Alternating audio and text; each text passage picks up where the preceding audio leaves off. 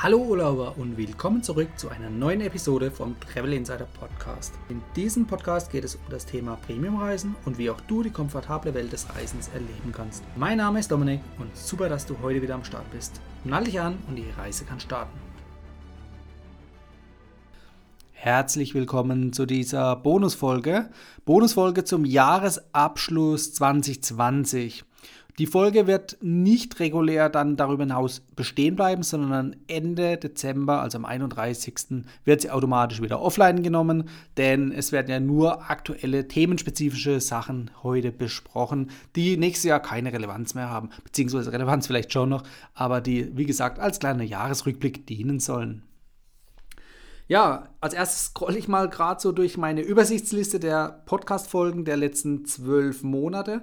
Und ich muss sagen, äh, was mich selber stolz macht und ich hoffe, euch auch freut, ist natürlich die Regelmäßigkeit, dass kontinuierlich seit fast zwei Jahren jetzt die Podcast-Folgen wöchentlich rauskommen und wirklich ohne Pause durchgezogen werden. Also mir ist es dabei wichtig, natürlich euch den bestmöglichen Mehrwert zu bieten und natürlich auch kontinuierlich. Denn eine Sommerpause, äh, klar, wenn man in Urlaub geht, ist zwar blöd, aber dann muss man halt ein, zwei Folgen vorproduzieren. Das für euch ist auf jeden Fall mir persönlich wichtig ist, dass ihr, wie gesagt, jede Woche kontinuierlich die Folgen hören könnt. Wenn ich so durchscroll, Anfang des Jahres, im Januar hat noch alles ganz einfach begonnen, ganz normal weitergemacht wie letztes Jahr. Und im Februar, selbst dort war ich, glaube ich, noch mal kurz in Urlaub. Im März kam aber dann der große Paukenschlag, nämlich das C-Wort, also Corona. Corona hat uns alle stark beeinflusst nicht nur unseren Alltag, sondern natürlich auch unser Reiseverhalten oder gerade unser Reiseverhalten. Gezwungenermaßen ähm, mussten wir uns hier etwas einschränken. Ob das jetzt gut ist oder schlecht, muss jeder das persönlich für sich entscheiden. Aber Fakt ist, Langstreckenflüge oder Fernreisen sind nicht mehr so einfach möglich gewesen oder teilweise auch gar nicht mehr möglich gewesen. Und da sind natürlich dann die europäischen Ziele wieder in den Fokus gerückt und vor allem natürlich auch deutsche Ziele. Wenn man jetzt zum Beispiel mal bei Instagram durch die ganzen Reiseblogger-Szenen durchscrollt, dann hat man natürlich vermehrt gesehen, dass die Menschen oder die einzelnen Blogger oder Influencer hier natürlich sich auf viele deutsche Ziele erstmal beschränkt haben. Und auch mir ging es persönlich so, dass ich viele neue deutsche Ziele kennengelernt hatte, die bei mir schon lange auf der Bucketlist standen aber natürlich einfach von der Priorisierung eher die letzten Jahre untergegangen sind, weil für mich dann eher die Fernreisen interessanter waren. Ja, und ich denke, es wird auch die nächsten Tage, Wochen und Monate so bleiben. Und wir freuen uns alle schon drauf, bis das ganze Unheil überstanden ist. Aber wie gesagt, auch hier hat es natürlich was Gutes, dass eben regionale oder nationale Spots einfach wieder ein bisschen in den Fokus gerückt sind, dass man eben dann sich darauf besinnt hat, ähm, ja, hier Ziele in Deutschland beispielsweise zu erleben, kennenzulernen. Denn Deutschland hat doch einiges zu bieten, was bei vielen ja irgendwo auch im Alltag untergegangen ist. Man gewöhnt sich einfach dran und äh, wertschätzt es vielleicht nicht mehr so arg, was man doch ums Eck alles so erleben kann. Ansonsten stellt sich natürlich die Frage, was ist gut und was ist schlecht gelaufen. Schlecht ist natürlich, ähm, gerade im Nachgang kann man natürlich sagen, was schlecht ist. Währenddessen, live kann man das eher nicht ganz beurteilen, aber im Nachgang, im Rückblick ist natürlich klar, dass viele mit der Situation überfordert waren, nicht nur privat, sondern auch beruflich bzw. Unternehmen, wie man mit der Situation umgeht. Nicht nur im Hinblick auf eigene Mitarbeiter, sondern natürlich auch auf die Kunden. Ähm, hier nehme ich jetzt mal explizit her die Airlines bzw. die Vielfliegerprogramme, die Hotelketten, die Hotelbonusprogramme. Ja, da ist man doch eher teilweise zögerlich umgegangen, ähm, welche kulanten Regelungen man hier den Reisenden mit auf den Weg gibt. Von den Gutscheinlösungen und stornierten Flügen und stornierten Reisen möchte ich gar nicht erst anfangen. Ich hoffe, äh, das wird so langsam überwunden, aber ich glaube, auch hier hat Lufthansa beispielsweise noch nicht alle stornierten Fälle ausbezahlt. Da drücken auf jeden Fall mal die Daumen, dass das bald passiert. Ähm, ne, mir geht es eigentlich eher darum, dass ähm, kulante Regelungen bezüglich ja, beispielsweise der Statusbenefits hier ähm, doch eher zögerlich von Tag zu Tag ans Licht kam. Also manche Airlines oder manche Vielflieger oder Bonusprogramme haben da schnell reagiert, manche eher zögerlich. Letztendlich, das Positive ist natürlich auch hier, es gab überhaupt kulante Regelungen. Das heißt, dass du ähm, aufgrund der Tatsache, dass man einfach nicht so viel fliegen konnte, deinen Vielfliegerstatus doch verlängert bekommen hast. Das ist natürlich nicht nur in unserem Sinne, sondern natürlich auch im Sinne der, der Airline selbst, weil durch diese Bonusprogramme wird ja die Loyalität gefördert und das bedeutet auch darüber hinaus, also ins nächste oder übernächste Jahr, bleiben die treuen Kunden weiterhin erhalten. Hätte man den Status nicht verlängert, dann könnte es passieren, dass viele abspringen und sich gegen die Airline wenden und sich einer anderen Airline zuwenden. Kann sein, muss aber nicht.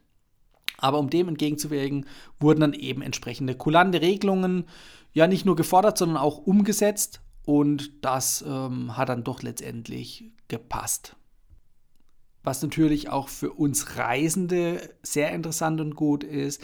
Die Tourismusbranche, die wollte natürlich wieder ihre Umsätze ankurbeln, natürlich auch ums eigene Überleben logischerweise zu sichern. Und dabei sind natürlich auch viele gute und interessante Deals aufgetaucht.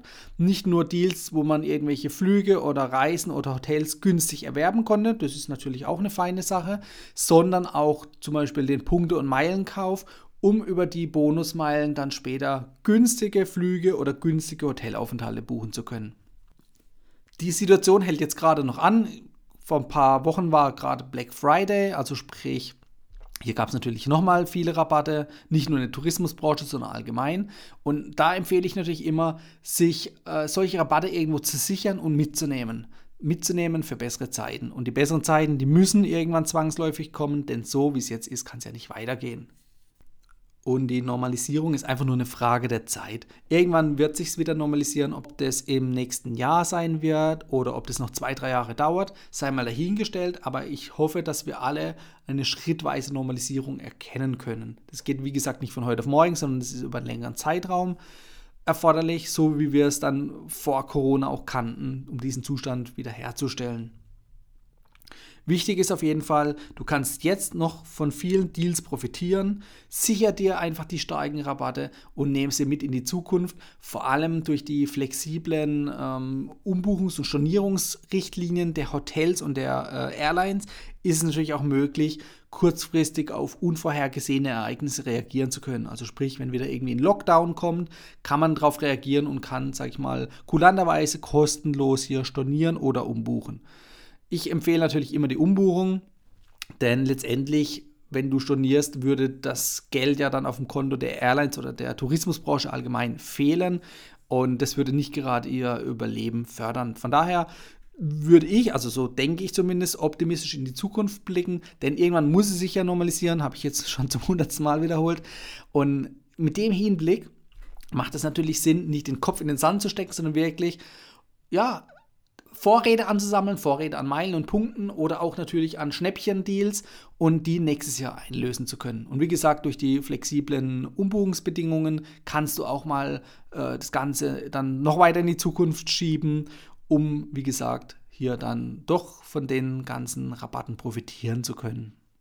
Wenn du tagesaktuelle Infos über aktuelle Schnäppchen und Deals haben willst, dann empfehle ich dir wie immer meinen kostenlosen Newsletter. Den verlinke ich dir in den Show Notes, aber du kannst natürlich auch direkt in den Browser gehen und eintippen www.travel-insider.de slash newsletter. Da kommst du auf den kostenlosen Newsletter, kannst dich dort eintragen und dann wirst du einmal in der Woche über die aktuellen Deals informiert und so geht dir zumindest kein Deal mehr verloren oder du verpasst keinen Deal mehr. Darüber hinaus kann ich allen Einsteigern noch meine zwei Online-Kurse empfehlen, die ich dieses Jahr produziert habe. Das ist einmal der Meilen Autopilot, das ist ein kleiner Hörkurs. Da geht es darum, wie du Meilen im Alltag auf Autopilot generieren kannst. Also, dass du wirklich Monat für Monat dein Meilenkonto siehst, wie es um tausende von Meilen anwächst. Also nicht nur irgendwie zwei, drei, vier Meilen, sondern wirklich tausende Meilen und die vollautomatisch. Das ist der Meilenautopilot, verlinke ich dir in den Show Notes. Und der zweite Kurs, den zweiten Kurs, den verlinke ich dir natürlich auch in den Show Notes. Das ist der VIP Hotelgast. Da geht es darum, wie du als äh, Statuskunde natürlich von Vorteilen in Hotelketten profitieren kannst und vor allem auch, wie du schnell, günstig und einfach zu so einem Status kommst. Da habe ich dir die gängigsten Hotelprogramme aufgezeigt und zeige dir wirklich Schritt für Schritt, wie du zu so einem Status kommst und welche Abkürzung du nehmen kannst. Denn eins musst du bedenken, Um einen Status in einem Hotelbonusprogramm oder beispielsweise in einem Vielfliegerprogramm zu bekommen, musst du relativ viel Geld auf den Tisch legen. Also das kostet dich normalerweise unter normalen Umständen mehrere tausend Euro und genau hier ist natürlich ein großes Einsparpotenzial vorhanden. Und das zeige ich dir, wie du das am besten nutzen kannst. Auch diesen Kurs verlinke ich dir in den Show Notes und würde mich freuen, wenn du hier mal reinschaust und mir Feedback gibst, wie du diesen äh, Kurs bzw. die beiden Kurse fandest. Ja, abschließend kann ich nur sagen, ich drücke dir die Daumen, dass alles gut bei dir läuft, dass nächstes Jahr alles wieder besser wird. Das ist zumindest mein großer Wunsch. Und ich kann dir auf jeden Fall mit auf den Weg geben und versprechen, es wird wieder nächstes Jahr viele weitere interessante Podcast-Folgen geben. Ob das jetzt Tipps und Tricks sind, wie es dieses Jahr gab, oder Interviewfolgen, wie es dieses Jahr viele gab. Ich werde dir auf jeden Fall dich auf den neuesten Stand immer bringen. Und solltest du irgendwelche Themenwünsche haben, schreib mich gerne an, dann gehe ich gerne drauf ein. Das war die heutige Folge beim Travel Insider Podcast.